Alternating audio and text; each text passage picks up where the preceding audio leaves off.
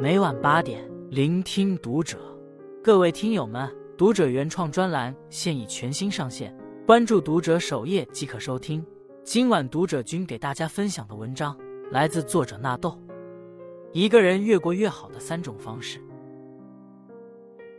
网上有人问：一个人为何拥有的越多，就越难感到幸福？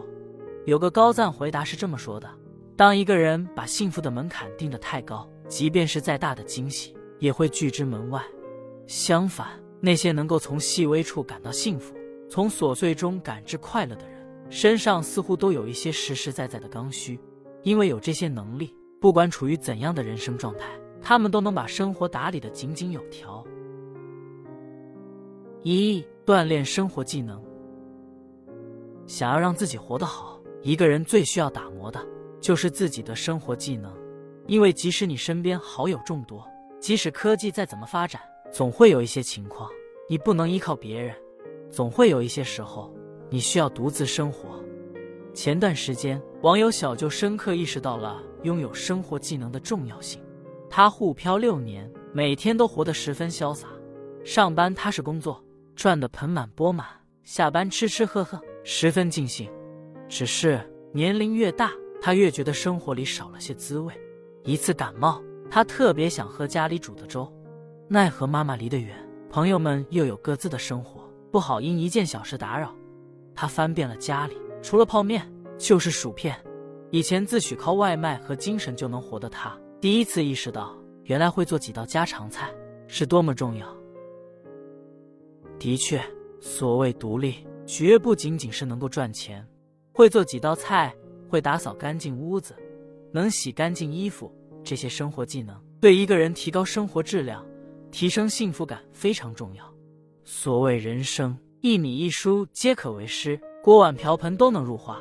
拥有了这些普通却实用的生活技能，不仅是对自己的滋养，更是一个人谋生和谋爱的能力体现。当你学会了提升自己的生活技能，才能在琐碎的日常里慢煮风花，细炖岁月，把每个平凡的日子都过得十分美好。不管你的抱负有多远大，回归现实后就会发现，所谓幸福不过是一个小家，一盏灯光。一碗烟火。二、经营二三好友。约翰·多恩曾说：“没有人是一座孤岛。想要活得舒心快乐，你一定要学会经营二三好友。所谓朋友，可以不多，但一定要有。他们能让你的生活多些滋味，让你的世界多些色彩。”在刺猬的优雅里，一开始，乐妮是个没什么朋友。没什么亲戚的怪人，虽然独处让他感到快乐，但他的生活里从未有过意料之外的惊喜。一次机缘巧合下，帕洛马和小金先生闯进了他的生活。他们一起喝红茶，吃黑巧，一起读书、看电影，一起探索生命中的有趣和美好。自此，那个原本暗淡的乐妮也开始变得闪闪发光。有一首歌是这么唱的：“孤单是一个人的狂欢，狂欢。”是一群人的孤单，在人群中，我们或许会因为种种原因而不得自在，所以有些人喜欢独处，有些人变得淡漠。不过你要相信，总会有一些频率相同的人能够相遇相知，和他们在一起，你即使不完美，却依然能感受到被爱的细节；你即使很疲惫，却依然能找到尘世间的幸福。他们就像太阳，可以为你带来光芒。可以伴你走向远方，可以陪你见识天地。在这样的关系里，你可以做最好的自己，也会拥有最大的安全感。即使相顾无言，也能在心有灵犀间生出万般欢喜。巴金曾说：“友情在我过去的生活里，就像一盏明灯，照彻了我的灵魂，使我的生存有了一点点光彩。”生活最大的馈赠，莫过于在你的生命中有那么几个知你、懂你。愿意陪你度过风霜雨雪的知己。三、丰富灵魂修养。想要幸福生活，还需要让精神变得丰盈一些，如此你才能在有限的生命里去探索无穷的快乐。梭罗就曾以亲身经历告诉我们：灵魂充实，一切都会变得很有趣。他曾独自一人在瓦尔登湖旁待了两年。他用这段时间与山川为伴，与日月为友。每天起来，他都会静静的观察植物，与飞鸟对话，给自己吹笛，然后在深夜把这一切记录下来。看起来他的生命里到处都是寂静无声，但他的内心深处却在欢腾。他说：“有时间增加自己精神财富的人，才是真正享受到安逸的人。”如此，他在最孤寂的时光里找到了最有趣的生活，寻到了最有价值的人生。人这一辈子，即使高朋满座，即使门庭若市，但总有一些时光，你没有办法从他人身上获得幸福。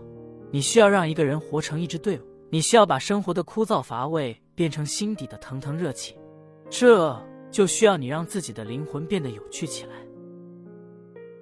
如此，不管什么时候，你都可以在无限的乐趣中体验心流的快感。梭罗用两年的独处找到了人生的趣味，也写出了《瓦尔登湖》。余秋雨用多年的静默饱览群书，实现了从文化苦旅到千年一叹的超越。沈从文用很久的孤单重新修订了中国服装史。或许真正厉害的人都能够在寂静无声中开出花朵，在无人问津里收获属于自己的欢喜。如果你感到生活无趣，不妨为自己找个爱好，提升修养，丰盈灵魂。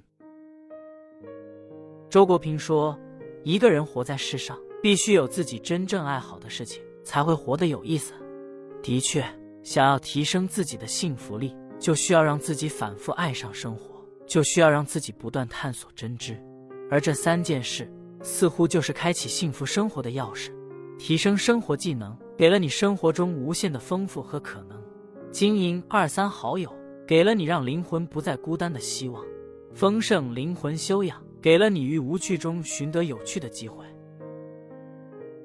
关注读者，感恩遇见。